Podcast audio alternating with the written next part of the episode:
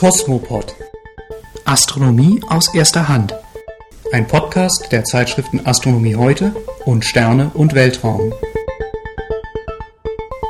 Herzlich willkommen zur zweiten Ausgabe unseres Podcasts mit Nachrichten aus der Weltraumforschung und Amateurastronomie begrüßen Sie Tillmann Althaus, Frank Schubert und Martin Neumann.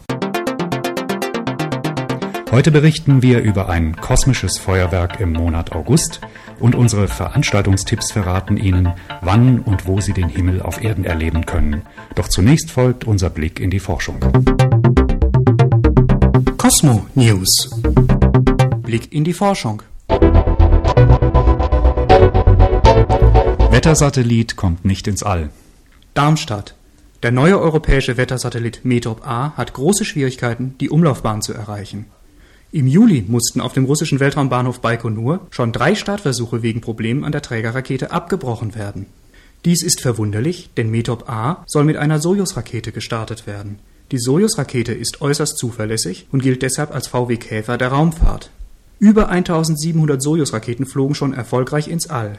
Nun wurde die Sojus mit METOP A zurück in den Hangar gerollt, um genauestens überprüft zu werden.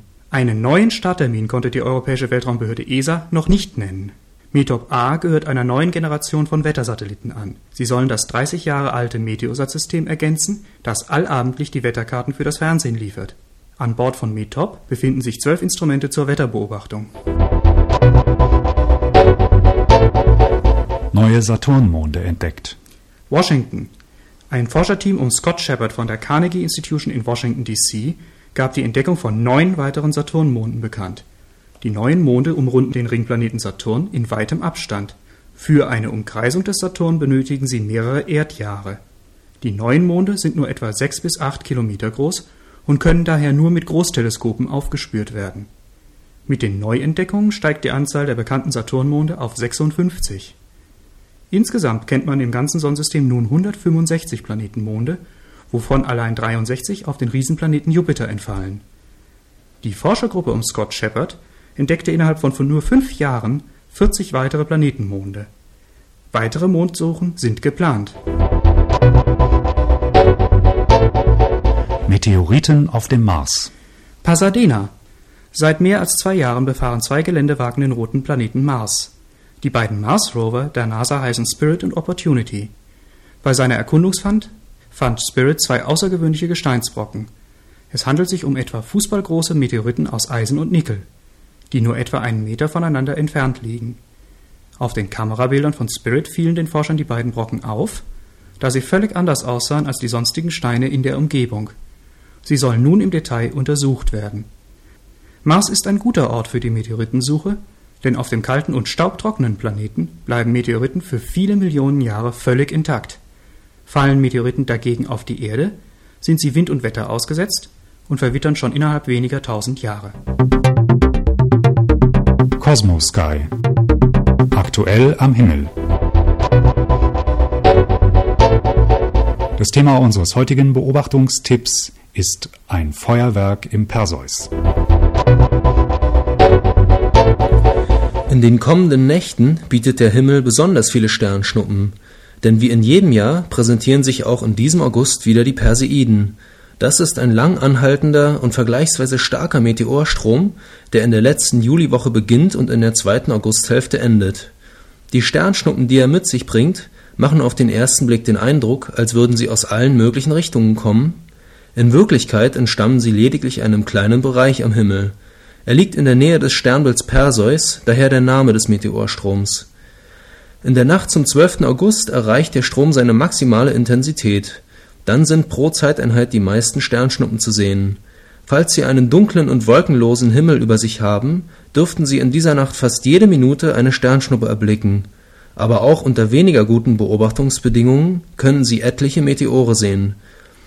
Der jährliche Perseidenstrom tritt immer dann auf, wenn die Erde sich der Umlaufbahn des Kometen Swift-Tuttle nähert.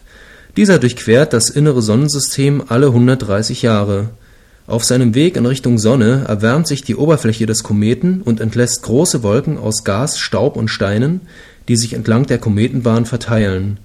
Alljährlich im August kommt die Erde besonders dicht an diesen Wolken vorbei. Dann gelangen kleine Staub- und Gesteinsbrocken in die Erdatmosphäre und flackern als Meteore am Himmel auf. Wenn Sie möglichst viele Sternschnuppen erleben möchten, sollten Sie in den Nächten um den 12. August zum Himmel schauen. Die Häufigkeit an Meteoren nimmt bis zum Morgen stetig zu. Blicken Sie in Richtung der Sternbilder Perseus, Cassiopeia und Giraffe. Gegen drei Uhr morgens stehen diese Sternbilder in östlicher Richtung. Kosmosszene Nachrichten für Sternfreunde Space Night im Internet Mehr als 16.000 Interessenten waren am 3. Juli via Internet beim Michael Adrian Observatorium in Trebur zu Gast.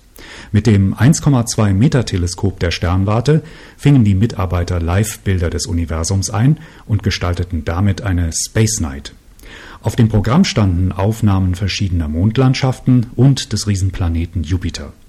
Dabei hatten Gerd Küveler von der Fachhochschule Wiesbaden und Johannes Ohlert, der wissenschaftliche Leiter des Observatoriums, alle Hände voll zu tun.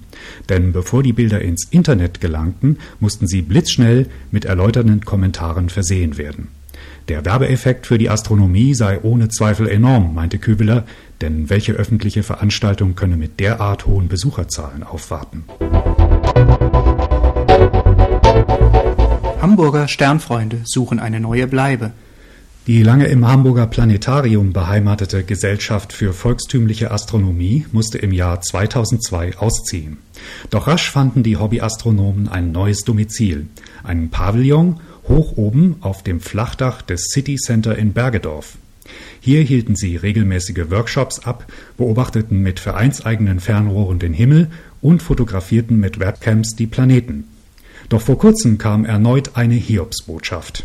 Der Pavillon muss aus bautechnischen Gründen abgerissen werden, weil es in den darunterliegenden Stockwerken zu Leckagen gekommen ist. Seit wenigen Wochen ist die Gesellschaft für volkstümliche Astronomie wieder auf der Suche nach einem neuen Vereinssitz. Cosmo-Events Veranstaltungen rund um die Astronomie. Abenteuer Raumfahrt in Mannheim. Raketen starten zu Weltraumhotels, Raumschiffe erkunden ferne Welten und Astronauten schweben schwerelos im Kosmos. Doch was hier wie Science Fiction klingt, ist vielfach schon Wirklichkeit. Auf einer Ausstellungsfläche von mehr als 2000 Quadratmetern zeigt das Mannheimer Landesmuseum für Technik und Arbeit, wie Raumfahrt funktioniert. Von echten Raumkapseln und Robotern über das Astronautentrainingszentrum zum Mitmachen bis hin zu superscharfen Satellitenfotos der Erdoberfläche bietet die Ausstellung Interessantes für die ganze Familie. Unter dem Motto Space for Kids kommen hier selbst die kleinsten Besucher auf ihre Kosten. Wer war der erste Raumfahrer? Was muss man eigentlich können, um Astronaut zu werden? Und wo ist es auf dem Mars am schönsten? Antworten auf diese und viele andere Fragen gibt die Ausstellung Abenteuer Raumfahrt Aufbruch ins Weltall vom 28. September 2006 bis zum 9. April 2007. Siebtes Herzberger Teleskoptreffen. Rund 90 Kilometer südlich von Berlin findet alljährlich das große Fest der ostdeutschen Astroszene statt, das Herzberger Teleskoptreffen HTT. Mit mehreren hundert Besuchern zählt das HTT mittlerweile zu den größten Teleskoptreffen Mitteleuropas. In Südbrandenburg, einer der wolkenärmsten Regionen Deutschlands, erwartet die Gäste ein fantastischer, tiefdunkler Himmel. Deshalb wartet das HTT auch mit einer für hiesige Teleskoptreffen einmaligen Wetterstatistik auf. Bei allen bisherigen Veranstaltungen herrschte ein klarer Himmel. So konnten die Teilnehmer stets Planeten, Sterne und Galaxien beobachten. Deshalb reisen Jahr für Jahr auch immer mehr aktive Beobachter aus der Ferne an. Für das kommende Treffen vom 22. bis zum 24. September 2006 haben sich neben tschechischen, österreichischen und polnischen Hobbykollegen erstmals auch Gäste aus den USA angekündigt. Soweit unsere heutigen Nachrichten aus der Weltraumforschung und Amateurastronomie. Weitere Informationen zu den genannten Veranstaltungen finden Sie wie immer auf unserer Homepage unter www.suw-online.de.